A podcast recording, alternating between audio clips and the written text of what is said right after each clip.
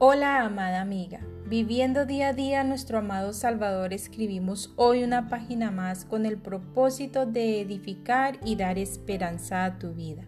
Continuando con nuestro tema cómo evitar juzgar injustamente y después de haber visto ayer la introducción, hay tres puntos importantes para estudiar, por lo cual comenzaremos hoy con el primero que lleva por nombre no te conviertas en juez injusto de los demás.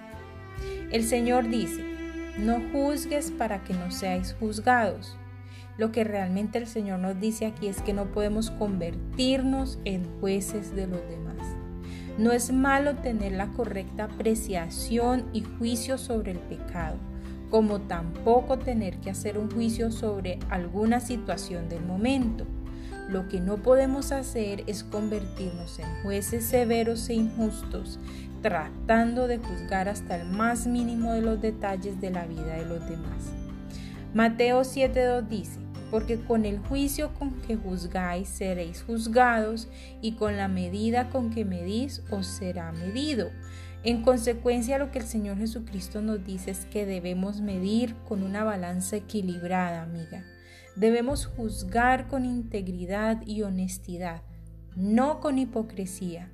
Recuerden que el Señor a lo largo del sermón del monte precisamente viene tratando el tema de la hipocresía religiosa, la cual Él ataca duramente tocando las fibras más profundas de las verdaderas intenciones del corazón. Por lo que si juzgamos con hipocresía, entonces el Padre nos juzgará por ser hipócritas y no ser honestas ni con Él ni con nosotras mismas y por haber actuado sin misericordia ni clemencia. No olvidemos que a Dios nadie le miente, porque Él pesa los corazones de los hombres. Proverbios 21.2. Por eso Él es el santo juez justo por lo tanto, sabiendo que estaremos expuestas a juzgar injustamente, delante, adelántate con sabiduría, amiga, para no caer en pecado. Aquí te dejo unas muy buenas recomendaciones.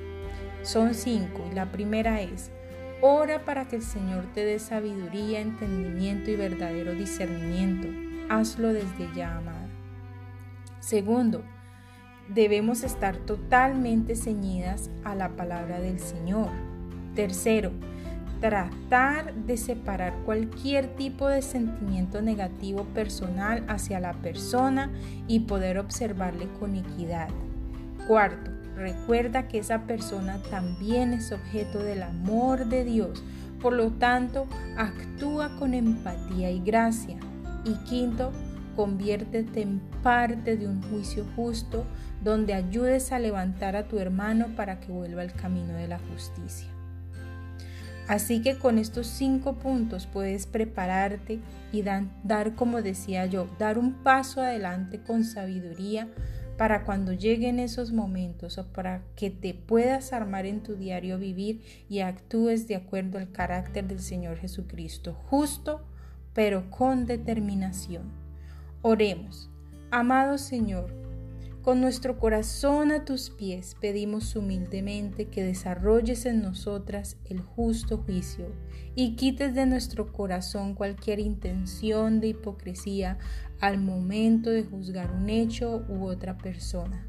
Amén. Con amor, Tania M. Olson. Nos veremos en una próxima oportunidad con una reflexión más aquí en Diario de una Mujer Cristiana. Bendiciones mil.